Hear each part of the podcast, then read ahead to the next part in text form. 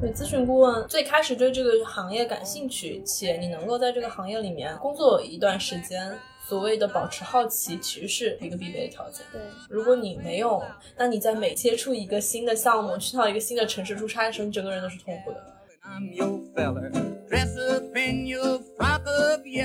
I'll look swell. Expose 就新的刺激这件事情，并不是先天的，它可以是一个后天给你形成的，可以习以为常，可以以一个比较平和的心态来接受外界的不断的变化。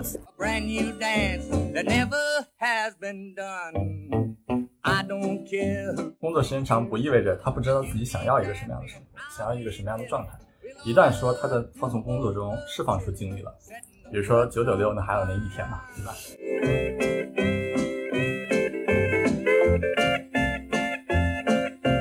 工作和你的生活其实就是在竞争你有限的七乘二十四小时。工作的 methodology 已经如此的 advanced，不好好的规划来研究你的生活的话，你的生活根本干不过你的工作的。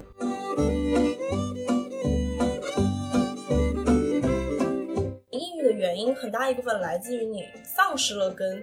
世界的 connections，一部分来自于 meaningful work，另外一方面是来自于你跟呃身边的朋友的 connections，还会有说你跟大自然的 connection。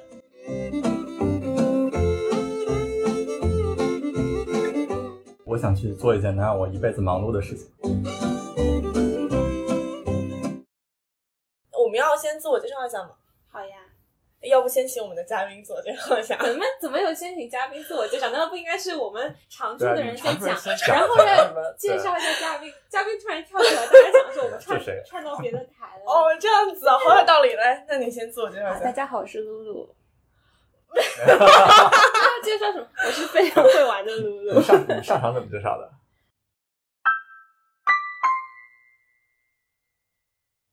？Hello，大家好，我是超爱玩的 Lily。露露在我心里呢，一直都是一个超会玩的小伙伴。她热爱潜水，然后会徒步去尼泊尔，然后经常一个人在外旅行，然后跟我说：“嗨，丽丽，我又在叉叉叉地方。”真的是一个超会玩的小伙伴。今天我们也邀请到了 Paper 来加入我们今天的录制。他也是一个能够遨游在 VR 世界和各种旅行世界的有趣的人。请我们露露和我们的嘉宾 Paper 跟大家打个招呼。大家好，我是露露。大家好，我是 Paper。Lily 在我心中也是超级会玩的一个人，在我的印象里面，其实每个周末她都会在不同的城市出现。在平常的时候约到我都是去 kickboxing 啊什么之类的，偶尔还会提到自己滑板啊之类的爱好。所以我觉得 Lily 在这方面也超级超级有发言权。对，所以今天其实我们特别希望跟大家探讨一下，在大家各自的印象当中，什么样的人会玩，就是会玩他。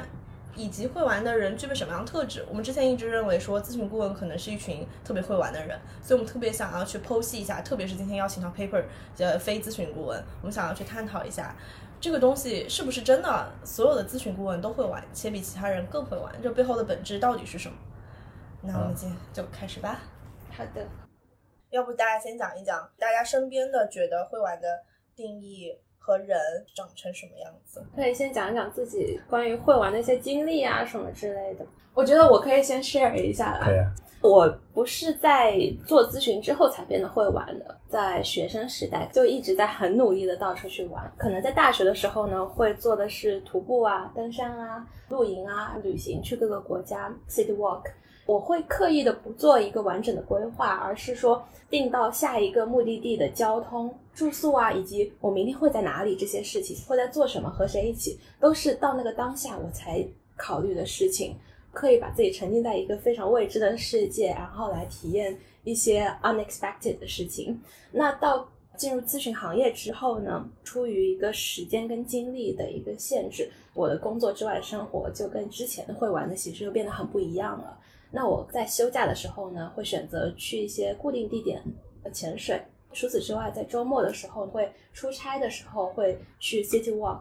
探店，还有了解这个城市的一些历史，还有一些文化的特色。比如说我在深圳项目的时候，我可能会选择每个周末跑到香港去露营。还有我在北京的时候，可能周末会找一些什么 jazz bar 之类的。在上海的时候，我可能会参加咖啡品鉴啊、手冲课程。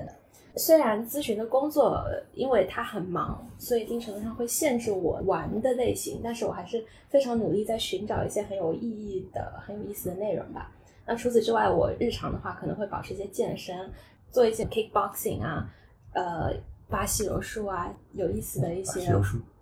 对我身边的咨询朋友，其实我普遍印象里面，他们都非常的会玩，有一些会跑马拉松啊，或者做啊潜水啊，潜人真相。哈，滑雪的教练啊，然后还有组织各种很 fancy 的活动，上各种有趣的课程，比如说什么葡萄酒品鉴啊，做做手工啊，游艇出海啊 这种。对，所以我心印象里面，咨询顾问一直都是一个非常会玩的一个群体。然后我觉得会玩的定义的话，可能就是会探索各样各种各样的新的体验，会拓展那个人生经验的宽度。它背后体现出来是一种热爱生活的一种态度吧。嗯，嗯我我身边就是接着露露的这个话题讲去聊身边的咨询顾问，有些谁会玩，他们在玩什么？就除了你刚刚讲的，其实你刚刚讲了很多跟运动、旅行相关的内容，其实还会有些，还有一些咨询顾问，他可能并不是运动或者旅行这样实际的一些动作，他可能会比如说对公益特别感兴趣，其实他也 somehow 他也是一种会玩。我们有一个呃同事，就是 N 多个呃公益组织的合伙人。就他会泡在公益事业里面，我觉得这个其实也是一种会玩。然后另外，其实还会有一些，其实也是接着你刚刚的那个体验，就是生活中不一样的体验。比如说，我们有的一些朋友，他们会去参加话剧表演，然后当然看话剧也是一样的。然后还会有人去考健身教练证。对我觉得这些都是 somehow 一种会玩。很常见的就是我们咨询顾问都会在出差的周末就出现在不一样的城市，这个可能是最最典型的。但你可真是太努力了。我吗？就很多朋友都是这样啊，就很多呃，我们当时是各中翘楚，就当时很多项目的朋友都是这样。然后我自己曾经就是有一次，我记得我之前跟露露 share 过这个这个故事。我之前在义乌出差，然后有一个周末其实是要加班的，我义无反顾的跑去了南京，就是为了去去一个音乐节。然后当时正好有朋友在南京。然后我才刚到那个音乐节，我就下午去的，然后到了晚上六点，好不容易等到了刺猬出场，就被打了一个电话回来加班 啊！那你当时就直接回去了吗？可是我 argue 了好久，我说我都不做完了吗？什么之类的，最后无无奈说晚上十点要跟老板 con call，那我就 onsite，呃，不是，那不能远程啊？对，是远程，我就回酒店加班，回了南京的酒店加班，然后我干到凌晨两点。然后第二天早上又继续跟我朋友在南京玩，我就觉得，嗯，我好努力，我真的好努力的 在玩。然后其实除了这种，还有一种人是就是喜欢周末动脑子，就是玩剧本杀、狼人杀什么的，这种也蛮多的。但是好像归根结底，刚刚聊的那些都是属于在除了工作时间，呃，尤其特指周末，还有精力去探索一些非工作的事项，好像都叫做会玩。嗯，同意。嗯。但是不是这不一定是咨询顾问具备的特质？就是也许非咨询顾问也是一样。对，我感觉就是因为我本身是从事互联网相关的行业的，然后本身是做产品这块，然后我其实周围中也认识到很多就是感觉会玩的人。我对会玩这个东西的定义是什么？第一就是玩，玩是什么呢？玩是一个基于自己兴趣，它不是一个你可能必须要挣多少钱，或者你通过这个去给你拉多少行业资源，不是这么一个东西。它不是一个很功利性的这么一个出发点。第二个就是会。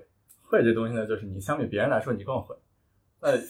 对，那一种可能是 别人也玩，但你玩的更好；但一种就是一般人不玩，或一般人不知道，但你去玩啊。那比如说，就举几个例子吧。那就是我之前老板，我之前老板他是玩什么呢？他是玩那个自由滑翔翼，就是那种穿一个蝙蝠衣直接从天上跳下那种人。那他之前呢是连续创业者，他应该比较早的就财务自由，所以他呢一边开着公司，一边没事就去跳伞，是这么这么一个人。他在这个跳伞过程中认识了那个另外一个年轻创业者，然后呢，他们之间就是有很多联系嘛。后来就是由这个老板 A 变成了老板 B 来带领我们，还是一样的人，所以就那他相对于其他那些没有这么追求刺激的人来说，他就很会玩。那另外一个呢，再举个例子，还是之前一个公司里边一个技术里的，他是他是怎么样呢？他是王者荣耀可能是连续。连续十期都是那个最强王者五十星，然后后来呢，等到等到 对对对，就是连续十期，基本上的意思呢，就是说，呃，没有，基本上不会没有他不会打的位置。啊，这么一类人。你发现他在工作的时候也在玩，就是老大在开会，他在底下玩手机，真的是 真的会玩，对，真的沉浸其中。然后再比如说举我自己一个例子吧，那我我可能就会其实跟那个露露有点像，就我平常呃也也是比较喜欢，就是通过步行的方式，通过徒步的方式去丈量一个城市，去体验一个城市。那会儿就有一个例子，就是还是去日本，去日本那会儿呢是有一个住了一个民宿，那个民宿是自助入住的，然后要求是上午九点到晚上十一点之间是有那个工作人员，但十一点之后你就没有工作人员了，你需要拿一个密码去开门。当时他发了我一密码，我忘掉了。密码忘掉之后呢，结果就我当时喝酒喝到十二点，然后等到回去的时候才发现密码没了，然后就很郁闷。结果我就干了一件什么事儿呢？我就我就深夜徒步，深夜在一个陌生的城市徒步，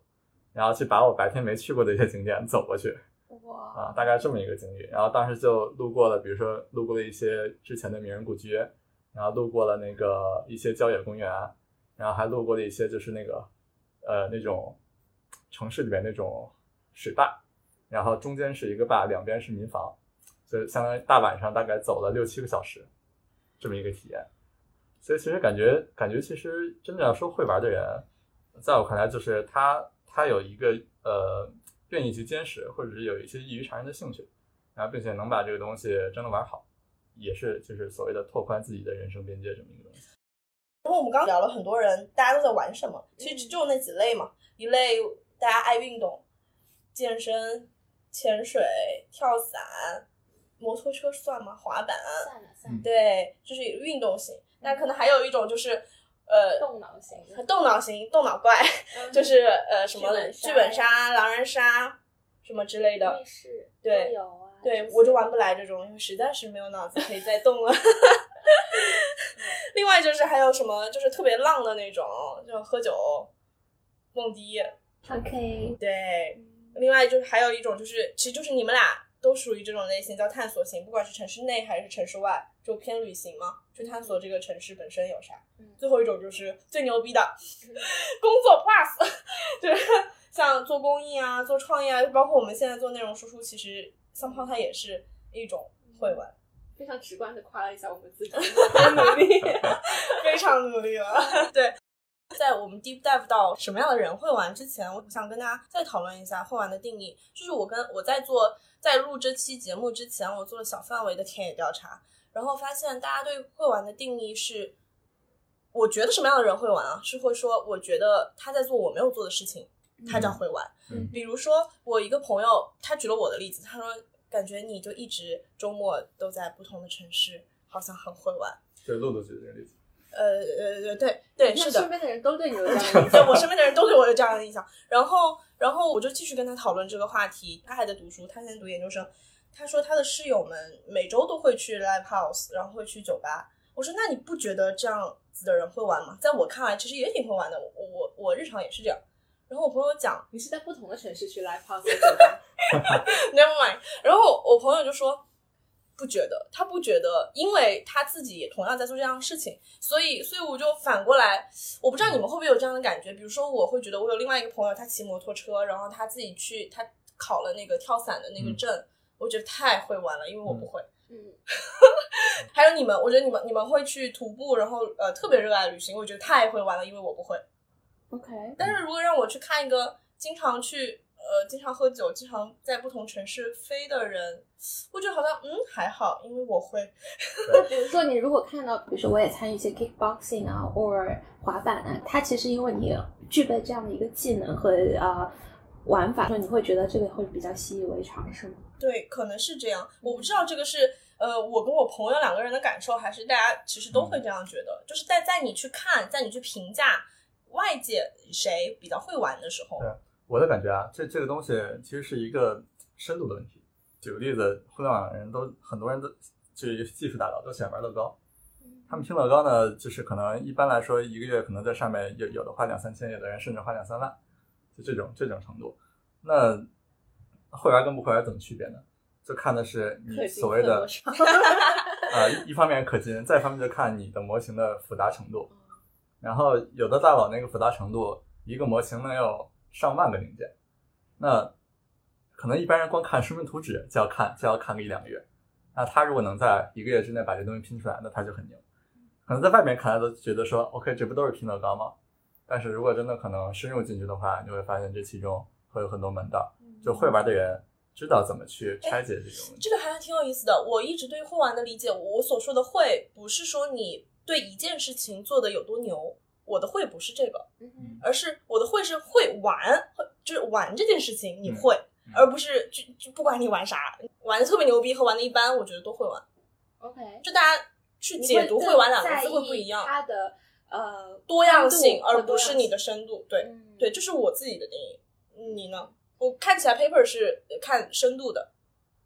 就你是提了一个深度的对，我是提了一个例子，因为 如果是你没玩过的，别人别人别人别人玩了，那其实这个也是一我同意，我觉得其实我之前的时候的确是更关注一个 diversity，就是我有涉猎不同的领域。你如果真的做到很牛逼的话，当然好，但是我觉得不一定。就是我会更关注的是我更多尝试不一样的东西。但我觉得嗯 Paper 讲的这个点倒是很 make sense，就是如果这个人只是会潜水和他真的变成潜水教练，嗯那在我心中的话，这个会玩的程度不一样。是之前我认识一朋友，也是他之前做产品经理，喜欢健身，身材很好，同时呢，他又把这个健身这个行业给摸清楚了，知道说 OK 什么样的人想去在什么时候以什么方式健身，以嗯及就是这个市场我请到什么样的人满足他们的诉求，能比普通健身房服务更好。结果他后来就自己创业去开了个健身房，就这种就相当于把会玩已经玩到了，玩了就是完成了工作，玩了挣钱了。现在已经玩出门道了，嗯就是知道这个东西到底是个啥了啊。嗯但我我觉得这里其实还有一个点可以探讨，就是要不要把会玩的事情当成工作。我自己个人的观点是我不要，我会丧失乐趣。就是在你工作之外，你去 enjoy 一件事情，你是单纯的 enjoy。嗯但如果它一旦变成了我的工作，哎，就很那那难找到这个如果。说如果说会玩玩到玩出门道了，把它变成你一个行业了，而能通过你的工作让你这玩的更精彩，哎，那比如说啊，我就说，比如说喜欢旅游，那喜欢旅游，我平常都是去一些那个可能大众景点已经去腻了，我就想去一些深度的一些旅游景点，可能行业市场不够成熟，嗯，我不知道该找谁，然后不知道该怎么去得到那个地方的信息，能让我去呃更自由的去探索一个地方。但如果有这么一个平台，能让我连接到对这个地方更熟悉的人，且他们愿意去跟我去分享这种经历，那可能这个东西我就觉得是很有意思的。而这背后呢，如果有跟我一样诉求的人，其实满足了他们，这就是一种商业模式，嗯，我也也许就很有意思。嗯，我也很同意 Paper 说的这一点。我觉得没有必要把玩跟工作切分的很开。那我很认同说，如果我真的能玩到极致，然后让它变成我的一个事业，不是说工仅仅工作，就是真的变成一个事业的话，我觉得这是一件其实很幸福的事情。哎，让我想到你说之前你在巴厘岛还是在哪儿潜水店？嗯，对，就是我在巴厘岛潜水的时候认识的是开潜店的一对夫妇，他们俩是因为潜水结识，他们俩在一起了之后来到了巴厘岛，对，然后他们就是在呃巴厘岛定居，拥有了一个巨大的有无边泳池的一个潜店和三个可爱的小朋友和五只狗和四只猫。好幸福对呃，印象深刻的点是他每天会发很多朋友圈，然后每一条朋友圈都洋溢着发自内心的对生活的热爱，对他的事业的热爱和幸福。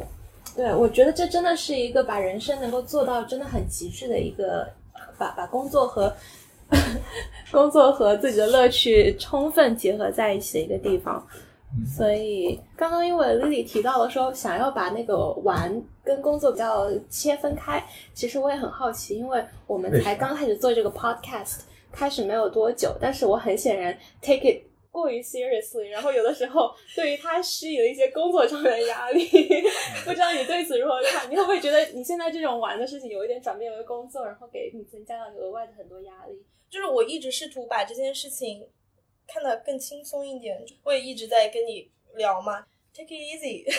不要有太大压力，对于内容产出的质量也不要有太大压力，因为我觉得你要先 enjoy 这个过程。对，如果你把它当做你当做工作，或者是你给予了他工作上的压力，你是很难特别享受这个过程的。当然，有一些人是完全可以 enjoy，但是我会觉得说，尽可能我希望保留过程当中的快乐。明白，其实这个就是我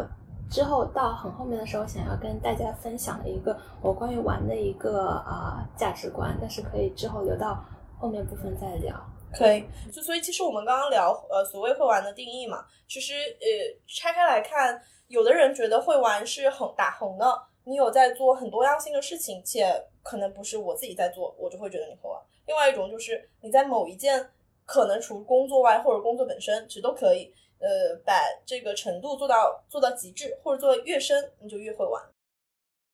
那其实就是我们刚刚讲聊清楚了定义嘛。不管是会玩到底是啥，以及都在玩些什么，嗯，那究竟是具备什么样的特质的人会玩呢？之前我们刚刚聊，我跟露露聊说，是因为呃，咨询顾问可能好像看起来都比较会玩，嗯是因为他们就比较常出差，可能拥有这样的，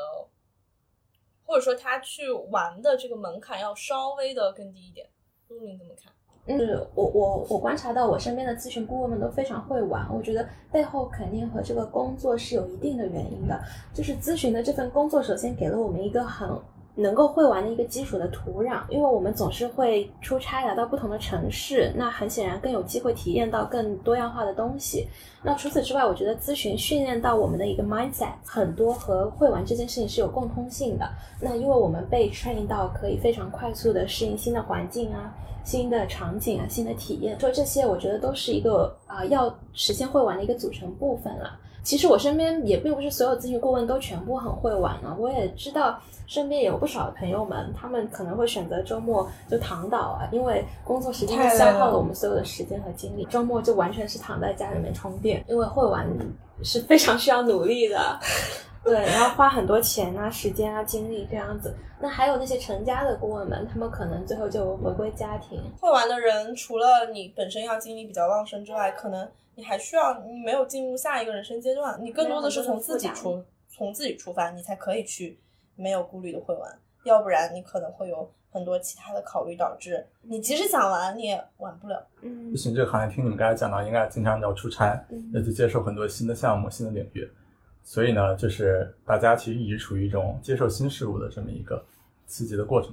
那其实跟会玩这个事情本身，其实有很多本质上是相同的，接触新的东西，接触更深领域的东西。嗯，我我我自己可能感觉，就本质上就是这类人，他们有一个特质就是探索欲望，他们很难说是一成不变的过那种重复的同质化的这种生活。嗯，举个例子，像我看到那些会玩的人，他们要么就是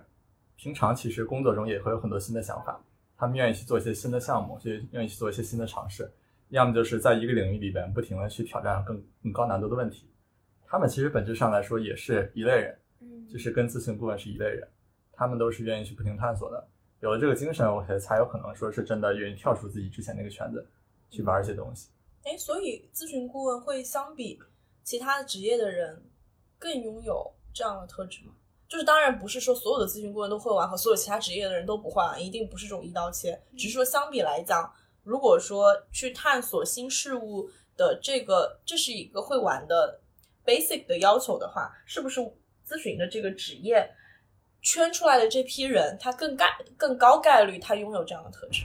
我认为是这样子的。我觉得如果他不是很 enjoy，呃，不断的是 be exposed to 呃新的环境啊、新的刺激的话，那他可能也不会 enjoy 咨询这份行业的整个工作体验。嗯，你的咨询师跳槽的比较频繁吗？对就是也 make sense 啊。首先，第一个，因为我们很习惯 exposed to 新的刺激，所以说可能你工作两三年之后，你会觉得咨询这份工作不再能够给你带来那么多的新的体验和刺激了。也许你就会觉得，我是不是要考虑换一个行业来接受更多的挑战，或者更差异化的那个体验？那第二点的话，就是大家其实工作到一定时间过后，也要开始考虑进入稳定生活的这样一个考量。那可能这时候咨询这个。呃，一年三百天都在出差的工作，就不一定能够帮助你建立到一个稳定的一个关系。对，咨询顾问确实，如果你要能够在你最开始对这个行业感兴趣，且你能够在这个行业里面工作一段时间，所谓的保持好奇，其实是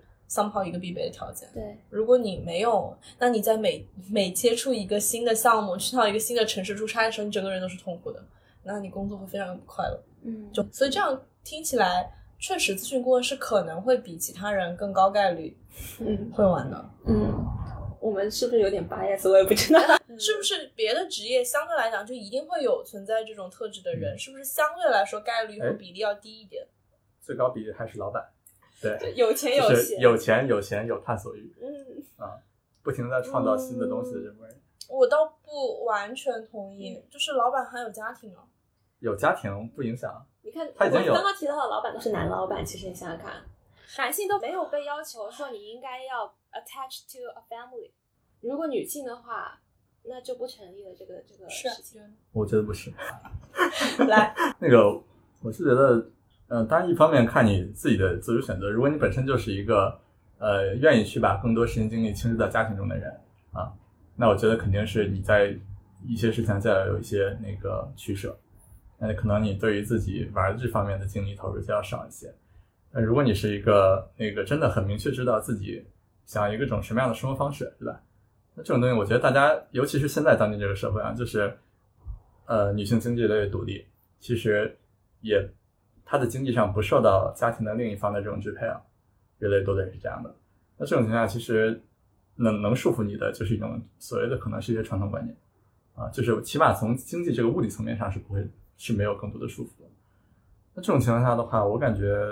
那其实就是你自己的一种生活方式选择，以及就是你自己怎么定义到底幸福是什么，快乐是什么。那如果说你的这个玩的这个状态，对于你而言，就是你觉得是这是一种更有意义的人生，这是一种更有意义的状态的话，那我倒觉得未必，就是未必说女性就要就要因为一些东西舍弃舍弃这方面的。就是你刚刚说的，我们一定是完全都同意的，但是 我们在探讨的是一个概率问题。我们在探讨的是个概率问题，就是在当今这个社会条件下，男性一定是概率更高的，嗯，女性因为受到呃嗯。各方面的压力，她暂时还没有形成这样一个结我果。突然想到了代孕问题啊，当当女性她能够变成一个领导的时候，我们可以想象她已经在她工作中付出了超出她的 peers 无数倍的努力，她还要在她那个年龄兼顾家庭的话，她一定就是就是竭尽全力了。所以如果在这种情况下仍然是会玩的话，他得有一个多么强大的灵魂太牛了啊我真的太佩服了。嗯，对，我立刻想到的其实是我们之前的一位呃老板，就是其中一位的话，他是就是我们刚刚提到的，就是在他的呃生活中做很多很多的公益，就是 A Better Community 那个公益，因为我参与过一次，就是在这个、呃花自己的周末和休息的时间来为一些社企和 NGO 来提供公益的咨询服务。我知道这个需要花费多大的精力，所以我真的非常佩服他可以很多年如一日的而且他持续坚持这件事情。现在是两个孩子的妈妈。没错，所以我真的觉得这这这得是有一个超人般的毅力哦，对还有对他还必须要有超人般的精力，他不用睡觉的，就是他每天睡四五个小时就可以，嗯。就是天赋异禀。嗯嗯。就是我们刚刚其实是在聊老板这类人是不是也更高概率的会玩。我倒是觉得，我我不确定这个比例是多少，但我自己的直觉判断是，老板一定有一些人是挺会玩的，但这个比例的高低，到底是要跟咨询，比如说从咨询里面筛会玩的人，这个比例相比是更高还是更低？我其实不是很有答案，我觉得不一定。我身边如果真的要以职业划分的话，我觉得我认识的 FA 的朋友们相当的会玩，而且可能是因为他们的工作就是在不断的接触很多新的人，就是我们的工作是在呃咨询顾问的工作是在接触很多新的行业的话，他们的工作就是不断的结识新的人，嗯。在这个过程中，然后他们就是可能也是接受了很多新的刺激，所以他们也是在我心里面非常典型的一个会玩的群体。嗯，然后之前认识一个做投资的一个朋友，从大学那会儿到现在就一直是也是各个地方，而且他玩的那个点也都是比较小众，他是比较喜欢去亲身经历别人的那个当地的人的一种生活方式的这么一种玩法。他当时之前做印度市场嘛，他就经常跑印度，经常去看印度人平常都在做什么，都在吃什么，然后他去体验。那可能从外面，他可能一边在体验，同时他也会了解这个市场，这个市场到底是么是什么情况，然后大家需要一个什么样的产品。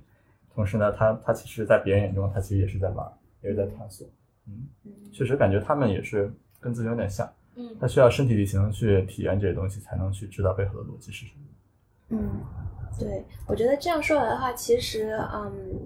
职业的类型和会不会玩这件事情，的确是一定程度上有一些相关性的。当你这个职业需要接触到更多新鲜的事物、人和自己和体验的时候，嗯，呃，可能它能够把你 train 到比较会玩，是 expose to 新的刺激这件事情，并不是以先天的，它可以是一个后天给你形成的，让你觉得这件事情可以习以为常，嗯可以以一个比较平和的心态来接受外界的不断的变对，化。可能很多时候就是推着你走。那我之前做产品其实跨领域蛮多的，嗯我可能最我最早做电商，后来又做了那个在线教育，后来又做了呃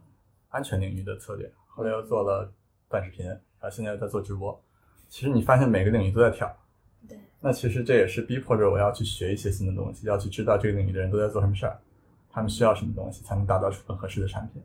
那可能很多时候其实反倒就是工作上在 push 我，让我去不停的去学新的东西，去看新的东西。嗯然后这反而反倒也影响了我的生活方式嗯。那我生活中可能就我我生活中是需要需要有所谓的意义感。就嗯如果这个东西我感觉每天今天活得跟呃今年活得跟去年活得一样，对，像是一种行尸走肉的状态的话，那可能我就比较难以接受了。嗯，哎，但是这种会玩，你们是什么时候形成的呢？是呃，有的人可能从小就爱玩，就是一直玩玩玩玩玩到现在。那有的人可能是工作之后，就像你说的，是因为工作里面的经历，或者我们刚刚讨论到的工作工作要求，你需要去不断的接受新的事物，然后你才形成这种会玩的特质。嗯我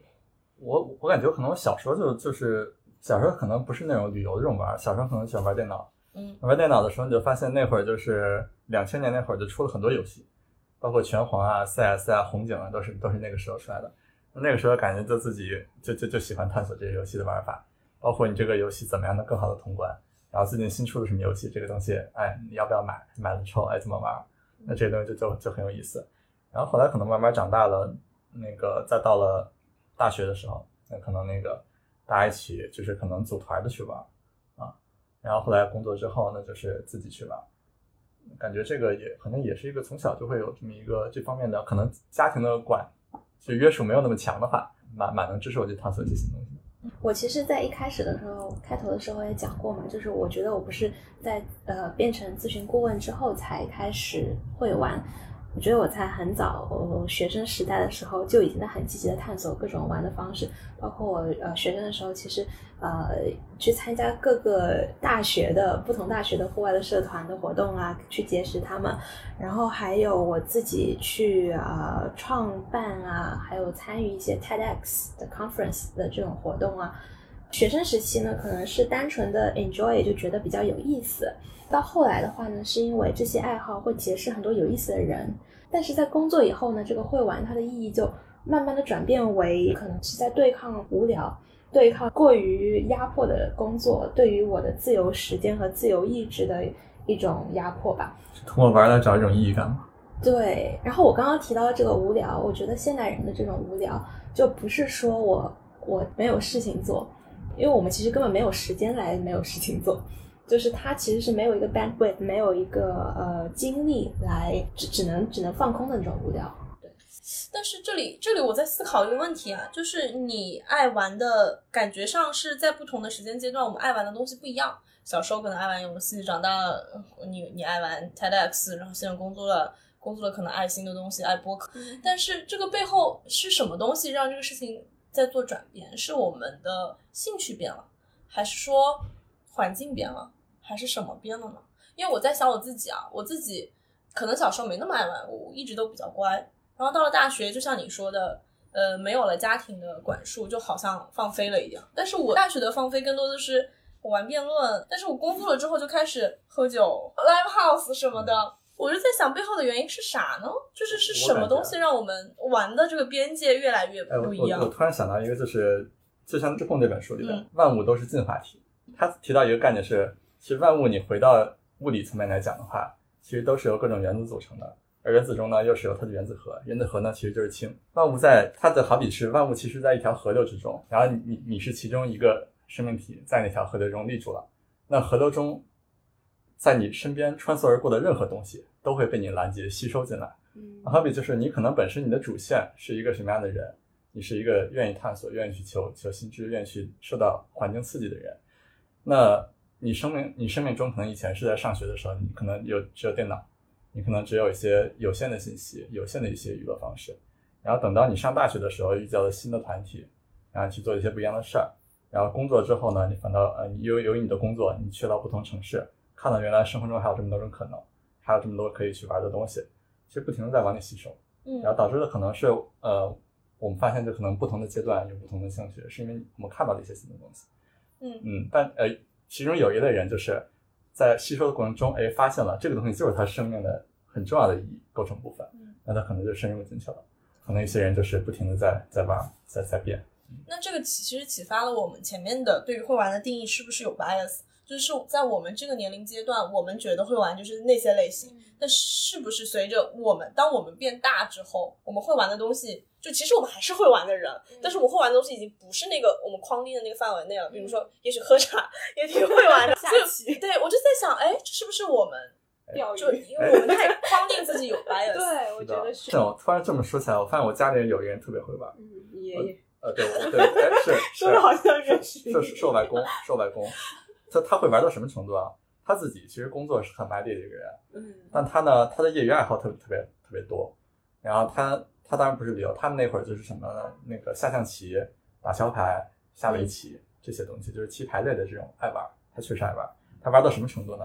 他玩到了，他虽然是业余的啊，但是他是国际裁判，他甚至可以写桥牌的书，然后写中英文的书。他算就之前有一个报道，报纸采访他，就说他是还有报纸采访他，是他是业余里的那个业余行业中的什么什么什么专家，就是他已经玩到这种程度了。可能其实不同时代人，你发现他们那会儿也是，他感觉就是他他他当时说怎么回忆他怎么那会儿小时候怎么会玩的，是因为那个小时候发现就是他那会儿上初中高中的那会儿，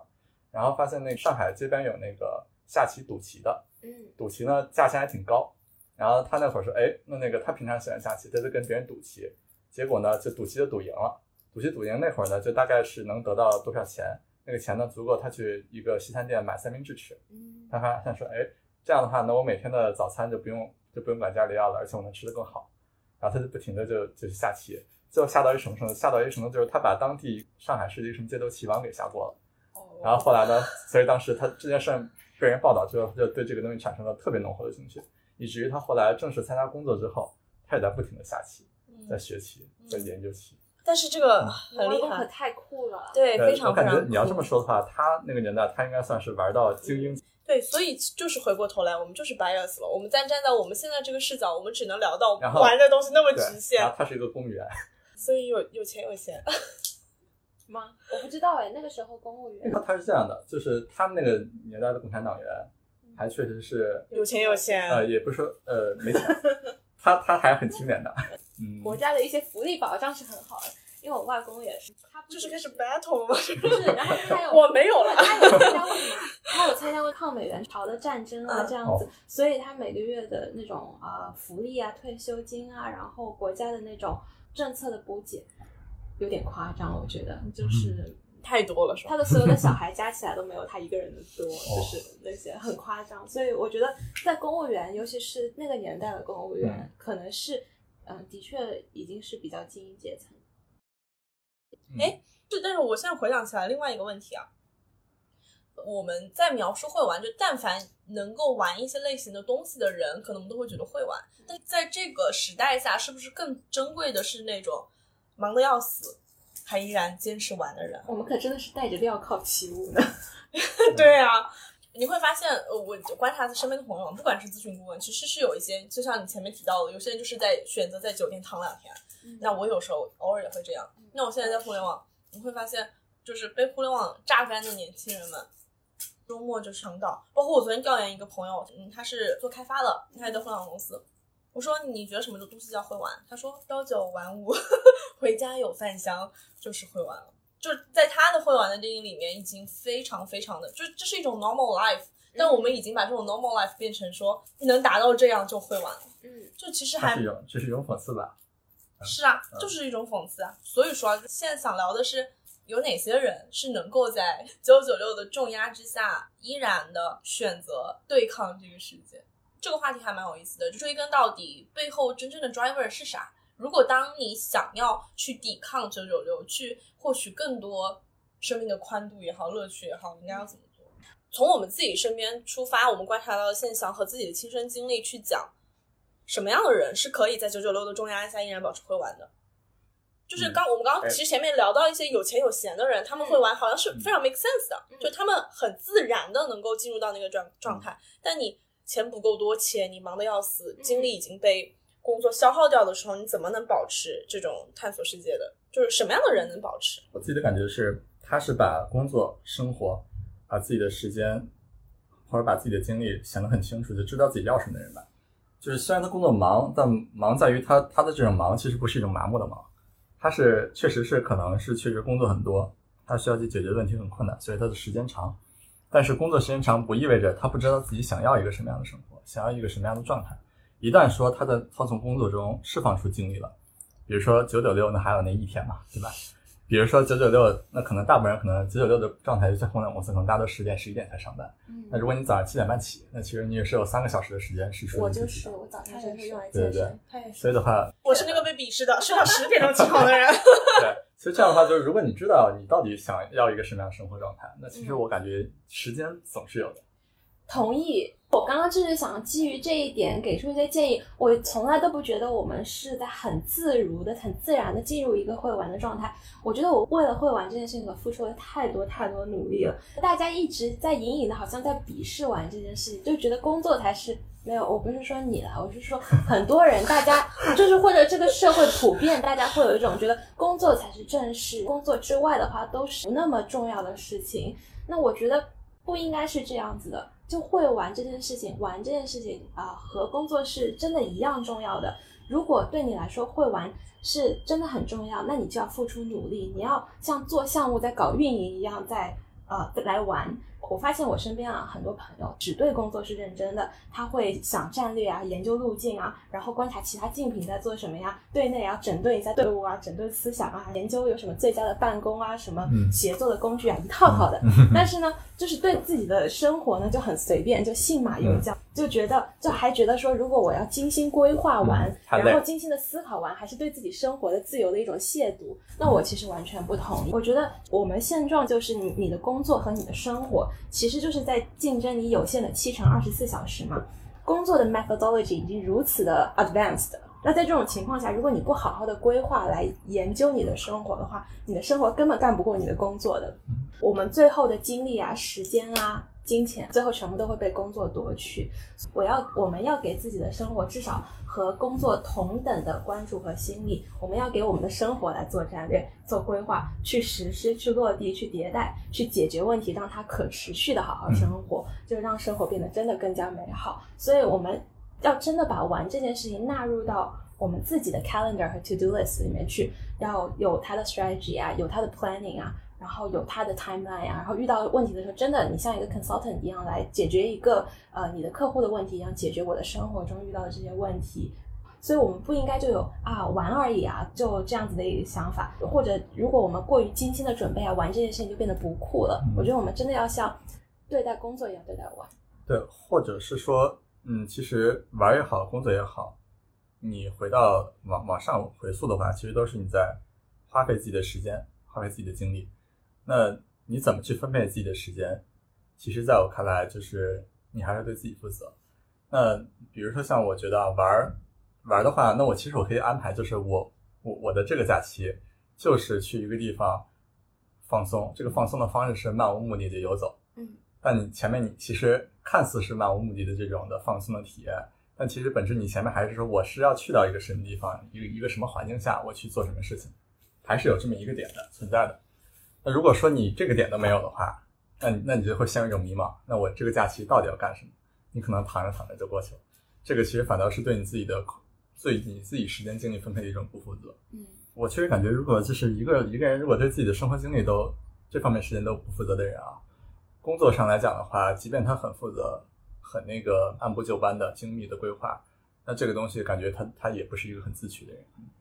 对你们的观点都很同意，但就是回到一个现实的问题，我以一般人的视角去思考这个问题，就会觉得那玩也是一件好累的事情啊。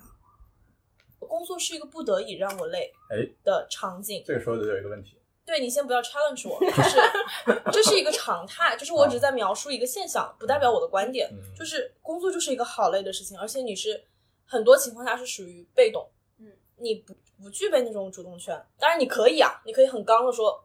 我就不干，呃等等这没问题。但大部分人的常态是很被动，我没有没有办法 say no，因因此导致的就是我工作里面真的非常辛苦和疲惫。对于这样的人来讲，生活对于他们来说等同于躺尸。那我就只是想要给自己充电，就像露露之前前面提到的，就是只想要给露给身体充电。那在这样的情况下，我还需要花费自己的精力去为我的玩做 planning，做落地执行。那我哪里还有时间去休息呢？大部分人都是这个心态，就是所以也就是为什么我们身边很多朋友工作完了回去就躺着，在啥也不干，周末也躺着啥也不干，这就是我们看到的现状嘛。但是我非常同意你们俩刚刚讲的观点，但但听起来没有办法解这个问题。嗯，你你刚才前面提到，其实有一点就是说，如果认为玩都已经需要这么大的投入精力去规划、去判断、去执行的话，那它其实并不是一个放松。那不是放松的话，人到底还要快不快乐？这个东西到底本身的意义是不是就，是不是就没有？是不是就已经脱离它本身应该想要的那个那，就想达到的那个目标了？这个东西，其实我我我突然想到一个例子啊，那个例子就是之前有有一个采访，采访一个英国剑桥的一个研究生，他是学什么？他是学植物学的。然后呢，那个大家就问他说：“你那毕业之后想做什么？想要一个什么样的方式？”他的回答超简单：“我想去做，我想去做一件能让我一辈子忙碌的事情。”啊，那大家就会想说，那他为什么会这么回答？那他当然也给出了自己一个答案。他答案是什么呢？就是如果是让，因为。他的答案可能有一点悲观啊，他认为就是，其实，在宇宙之中，人的这一生，或者人的这一辈子，其实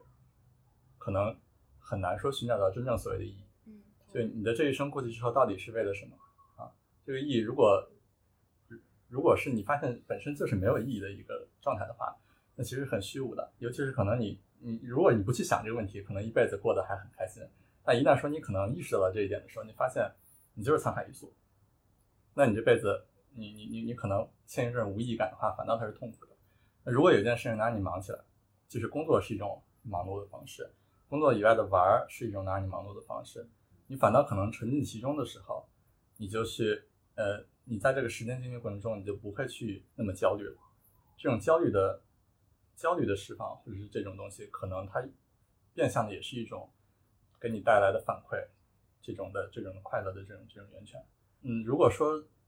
真的就是什么都不做，真的很休闲。但休闲的过程中，即便是你真的是什么都不做的这种放松，你可能隐隐约约的还是会有一种焦虑。这种焦虑反倒会觉得说啊，我为什么又浪费了这个时间，浪费时间什么都没有干？原先本来本来我要去计划这些事情，为什么最终又没有完成？是不是我就不是一个什么什么样的人？或者是是不是我我我比别人在这方面可能做的更差？那你可能，嗯，焦虑的事情会不停的在干扰你，不停的在打扰你的心智，反而会让反而会让你觉得不快乐。嗯，但其实我反而相反，我不觉得。漫无目的的啥也不做是一个浪费时间。我其实不是特别认同说生活生命的意义等同于让自己忙碌起来。我不是特别认同这个这个价值观。就在我看来，我跟露露的我我不知道露露在这件事情上看法，但我特别同意你前面讲的那一个观点，就是每一种生活方式都是值得被尊重的。躺着也好，无聊的刷手机也好，我不干任何事情也好，我不认为是虚度光阴。太多人对此很焦虑，我觉得这个焦虑大可不必。在每一种生活状态和生活模式之下，都有自己的所获和所得。当然，我们今天倡导说会玩，其实也不是说让你花多大的精力。我觉得我起码我不是在倡导要你花花你多大的精力去为之努力和付出。我想倡导的是你要多去体验这个世界和跟这个世界产生 connections。这个东西能够带来什么呢？其实也是我昨天跟一个朋友聊，他说他看到一本书里面大概讲了这样一个观点：人为什么会抑郁？人的人抑郁的原因很大一部分来自于你丧失了跟世界的 connections。那这个 connections 里边最大作用的几个部分，可能一部分来自于 meaningful work，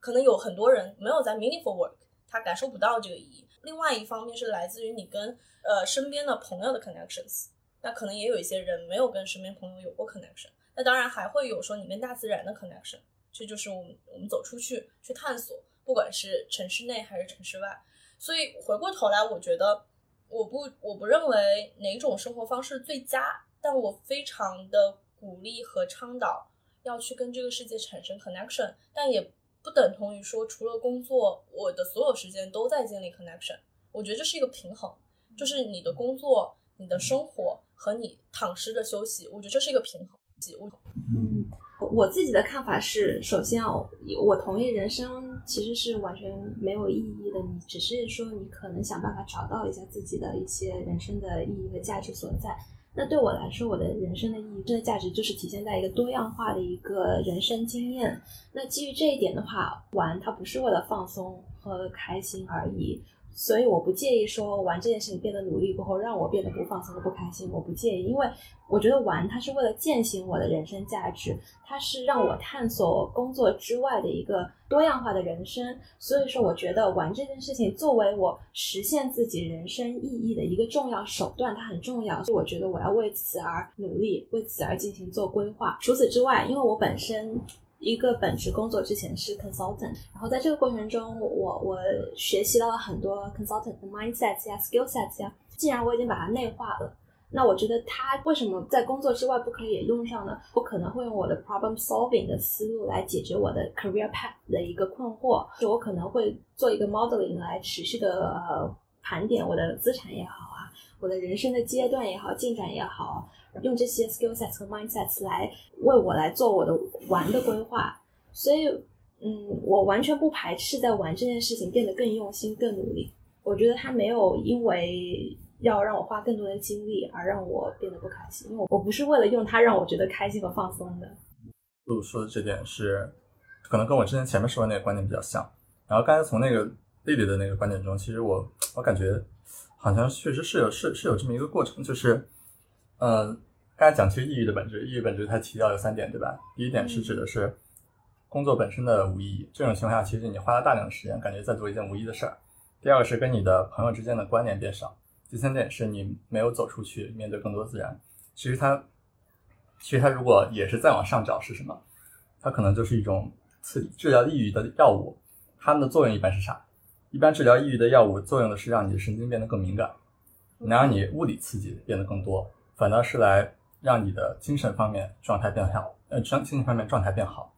那其实我们在玩的过程中，其实就是在跳出工作这个环境，跳出你的已知环境，在寻找更多的刺激，把这个刺激能让你觉得说，OK，你现在原来还在活着，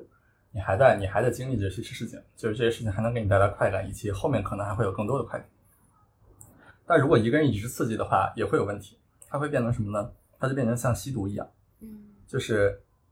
你你你你今天用用用了这个东西，你今天玩的这个东西觉得很爽，明天你要你你要更爽，它可能一直会在这种循环之中。那如果你不停下来，你不稍微停一些，你你不稍微的去可能过渡一下，你去你去感受一下这个东西到底给你带来的是好是坏，是不是你真正想要东西的话，反倒人可能容容易迷失。嗯，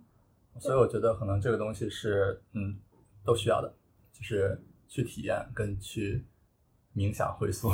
嗯嗯，你刚刚说最后这一点，其实让我想到，我昨天也是在跟一个朋友聊，我那个朋友也是一个，嗯，从我们是前置的定义来讲，他是会玩的人，就摩托车，他去考过跳伞证，然后他最近也是在不同的城市玩耍，那他现在还是咨询顾问。但我昨天跟他聊，我说你最近总是周末安排各种活动吗？他说这个我需要反思一下，好像安排太多，缺少了 me time，没有去思考人生了。承接你 paper 刚刚讲的，刚刚其实也提到了，这是需要一个 balance 的。你生活不能全是工作，你也不能全是玩，你还要需要有一些自我的时间。自我的时间当然可以选择躺着，完全同意，也可以选择呃输入，获取一些输入和自己有一些思考，而形成一些输出。对，其实应该是这样。其实我们刚刚在讨论啊，就是玩对于不同的人来讲，它的意义是什么？就刚刚我们讨论了两点，一点是露露在露露的视角里面。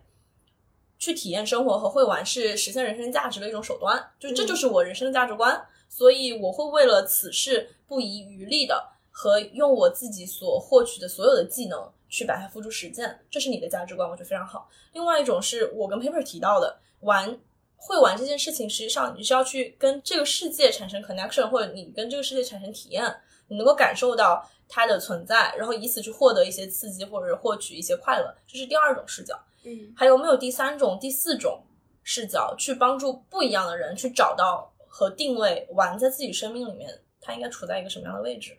你们在你们生生活当中有没有一些其他人，他对于玩的定义和玩的解读是什么样的？这是一个附加题啊。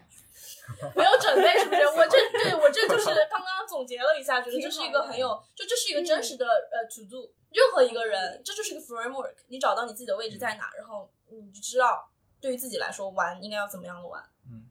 我觉得这个还挺有意义这的。这个点，我我可能现在没法直接给出答案，没法但但是呢，对，但是呢，但是呢，这个东西我其实它是有一个思考路径的。对，刚才我们讲到，其实那个刺激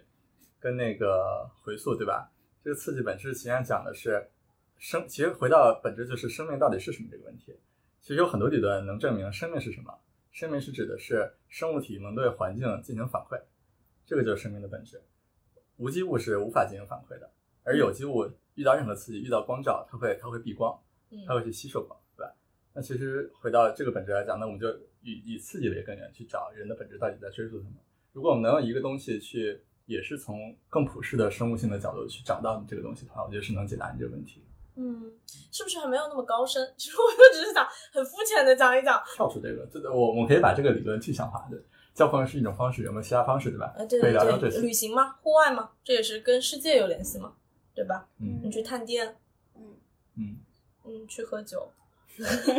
嗯嗯，哎，我可以讲讲 VR。哎，对你还有哦，对对你还有 VR，那个属于 me time 吧？属于吗？就是是属于自己自己的时光，也不是啊，嗯你你的你那个 VR 设备可以联网吗？虽然国内有各种网络限制，对吧？但是你还是能联网的。联网的话，其实你可以发现，你相当于是逃脱了这个逃脱了你这个生物本体的束缚之后，嗯。是有很多种可能性的。你可以是在一个虚拟的空间里边，比如说，比如说呢，比如说举例子，我我最近买那 Quest Two 嘛，那 Quest Two 里边呢，我就会把我的虚拟空间设置成一个那个叫什么山景山景房，哦。就是我在那我进入到那个世界里，我的房子是一个依山而建的没有门的一个屋子，然后屋子里面可以有弓箭，可以有各种东西，前面就是一片那个大森林，我觉得超级爽。然后在那里边呢，我还可以邀请别人来我家，来我家参观，来我家玩儿。啊，这种环境其实跳脱出了我当前在城市中的这种生活状态。我其实是及时的去找到了另外一种置身、置身、置身于另外一种环境的这种感觉。所以可能反正技我我我的感觉是技术创新，像 VR 这种东西的创新，会能给我们的这种玩儿带来更多的可能性。嗯，嗯，对，这也是属于你去建立你建立的 connection，呃，可以是实体的世界，嗯也可以是虚拟的世界。对对，那这样听下来没有第三个角度了。呃，很努力的在挖那个为什么要建立一个 framework 呢？为什么一定要建立一这个？感觉感觉这种更深入的话题就就是播客想探索出来就比较难。我觉得这个是需要提前准备。如果现在 临时让我，嗯嗯，但就有一种人，他就是平常工作真的非常累，所以他真的即使想玩也玩不起来。他们到底应该怎么办呢？就是他们没有那个心，就是就是他可能本来有一点心，被这个就已经太累，把这个心给磨掉了，所以导致他们没有心，而不是没有时间。我不觉得时间是点，嗯是嗯是心这一点。嗯我每次觉得我太累，然后我就想放弃，不想去 play 就玩这些事情的时候，我心里面想说，我能比那些总统们还累吗？我能比我的那些趴的老板们还累吗？其实不会的，就是我如果想努力的玩，我一定能够找到。对，所以就是根因就是还是在那里嘛。你对玩的这件事情的定位到底是啥嘛？大家不想玩的话，我们也不能勉强人家。当然也是的，当然也是这这有一点是什么？我不知道你们有没有这种感觉，反正我我有时候会有这种感觉。就如果说我的工作很忙，然后这种忙呢，还是一种我可能短期之内得不到一个很好的反馈，就不知道这个事情对于我工作解决有没有真的解决问题，有没有真的能让我职职场能力得到提升，就是在工作本身缺乏意义感的时候，这个反倒会影响我的生活。就会我会觉得说我在工作之外也在去思考这些问题，甚至反倒在影响我，给我造成一种哦情绪，认为说哦 OK 我是不是不行，我是不是真的能力就在这儿了，反倒我就没法很沉浸的去玩了。我觉得这太就是 consultant 在思考的问题了，尤其当 consultant 进入 corporate，他我可能就经常在思考这个问题，嗯因为我们的东西确实很难直接被说它到底有啥价值。对，有时候产品也会这样，产品有时候就想，产品也会，你在逗我？就我一直觉得产品不会的，就产品实际能做出东西来。不，产品是能实际问问题是做出东西之前你要想很多东西，对吧？嗯然后我我因为我我我我们之前就是在在做一些东西的时候，真的就一直在想说，用户需求到底是啥？它有它有 N 种需求，对吧？那你好不容易找到一种需求，怎么去解决它？一样的，就是你在想这些问，其实写产品文档、出方案其实是一个很蛮快的过程啊。但难就难在是你中间要之前要想很多东西，怎么能把这个东西 solid 啊？能去说服你的老板，能去要到资源，能去把这个东西跑通，跑通之后怎么去验证？你可能要在真正这东西做之前，数据出现，你就要把这一套都想好，嗯，要不然的话后面就会很不可控。对，但但我我们的问题就是我们只在想，没有嗯，做，对对，所以所以 that's the point，所以我们可以合作嘛，我们来想，你们来做是吧？一起想，然后一起做，嗯，就是说你要为你的那个那个找那个没有？没有办法有心的那个小伙伴找一个对 resolution，我就不是不是一个人，是一一群人。然后这样的，如果从刚才我们聊的话题讲，那就是现在其实还是那那个话题，就是不要把你的工作就当成你全部的生活，是这个我非常同意。对，以及就是你的人生的意义不是只在于那个工作，是的，是的，你的个人价值也不是，就是工作不是证明你个人价值的唯一途径，嗯，就只是 part of it。或者为什么，或者工作其实可能是证明价值啊，但为什么你的人生是需要证明价值呢？对吧？这是、对，像我就是你也我不需要 care 别人对我。我我就我就比较看得开，那有时候看得开的时候，反正可能工作中 会有些问题。啊，但我觉得，我觉得我们三个应该都属于看得开的，就是不也不太都不太 care 别人怎么看。我是露露，应该也是。对对此啊，我觉得我能够不 care 工作中间人家对我的呃评价啊或者 performance 啊之类，是因为工作只是我的很小的一部分，我在其他地方我有很多种方法可以证明自己，而且就是我仍然获得 care。价值感。嗯，我觉得我仍然是 care，就是说这个嗯世界对于成功、优秀、有趣这些世俗的评价，嗯，就在这些方面还是被我做的好不好？绑架了。嗯，嗯，但是我带着镣铐起舞，我非常的适 太应优秀了我完全 internalize，我拥抱这个世界的规则，你太优秀了，并且在这上面做到顶尖。开玩笑，优秀优秀大家我没有做到顶尖。即将对，在这样的情况下，对，因为我非常的努力的尝试去理解、去接受世界的各种各样的规则，所以说嗯我不会觉得工作这一个唯一的规则就能够决定我。嗯所以每次如果工作中胆胆敢有人对我 PUA，有些人想说不是还是问题。是的，是的，而且这这这个好像就是我们做项目老觉得说你要搭建一个多元生态，对吧？你的人生其实需要多元，嗯对的因为简单的东西往往是最脆弱的。嗯啊，是的，简单的 ecosystem 就马上被灭掉。嗯嗯嗯，是的。但我就属于那种，我真的不是很 care，就是世俗的标准在我这儿也没啥用。嗯，就是我觉得这源自于那你今天就不应该收拾房子了。装一下嘛，装一下真的太这不是干净了是因为我知道我知道他是爱干净的人，我就觉得我不太，我还是稍微对嗯。对对对，对，所以要装稍微装一下嘛。你看他来他。他来我就没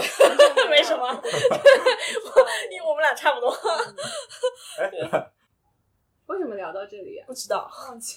就是在聊呃那个为没有心的人找到一条路径，就是聊到了这儿，聊到了干净整洁。哦，啊，因为你世俗符合接受世俗对那个规规。对我之前这很好笑，就是我一直是这样嘛。我之前去参加一个跟一群大学生一一个周共度一个周末，相当于嗯就当他们的教练，然后他们就问我，我说我自己的关键词有其中有一个是好奇，你怎么可以保持一直对这些事情好奇的呢？然后他们就问我，你怎么可以保持就是对世俗标准岿然不动呢？我说你这个问题问的特别好，我也找不到，我也找不到理由，就是是什么让我形成了现在这样？你好像很难拎出来其中一个最重要的点，好像嗯找不到，好像就是过往的生活、工作、经验和你听到的事情，嗯塑造了你这样的价值。是的，而且这种价值会在你的工作生活中体现出来，对，都会有体现。对的，我感觉我收拾东西这点就是受工作影响蛮大的。受工作影响对，吗因？为产品是要求一个信息组织人，就是信息组织能力很强的这么一个职位，在我看来，那我觉得难道 consultant 不需要呃？consultant 尤其是对需要我们的工作的，我们就是做对对对，就是其实我们俩，其实我我感觉咨询跟就听你们对聊起来，下一期聊产品经理 VS 呃 预定了他下一期就是预定预定了啊，产品经理 VS 那个呃我感觉 consultant 的，我我感觉这两个还蛮像的。我们不要今天聊，我们下一期我们下一期聊。对，但是 by the way，你可以，你可以作为预告，你就加入预告里面，然后吸引下期观众来。但是你看我们如此是要 well organized 的职业，不影响我们家里面自己就乱，完全不影响，在践行，就是懒，纯粹就是懒，我觉得。嗯，你可能比较奇啊，可能跟那得跟专业有关。我专业学的信息管理信息系统，不要十个归纳了，其实有一个专业就是信息。组织，对吧？我我专我要把我的生活中的信息、接触到的信息，都要很好的组织起来。你就瞎逼逼吧，一点都不满意我不满意。虽 然就是你刚刚提到说你完全不 care 各种社会规范，我是因为我很知道各种各样的社会规范，所以我知道你要施加给我的这个规范，我不认同的话，我可以找出来一百种其他的规范来 是吧？嗯嗯。是这样。小叔仔就先聊到这里，欢迎大家留言与我们一起讨论，或者提出感兴趣的话题，更欢迎关注我们的公众号“小鼠仔”，里面将会有播客更新的预告。非常谢谢大家对我们的耐心包容，请怀有期待，因为小鼠仔会越来越好。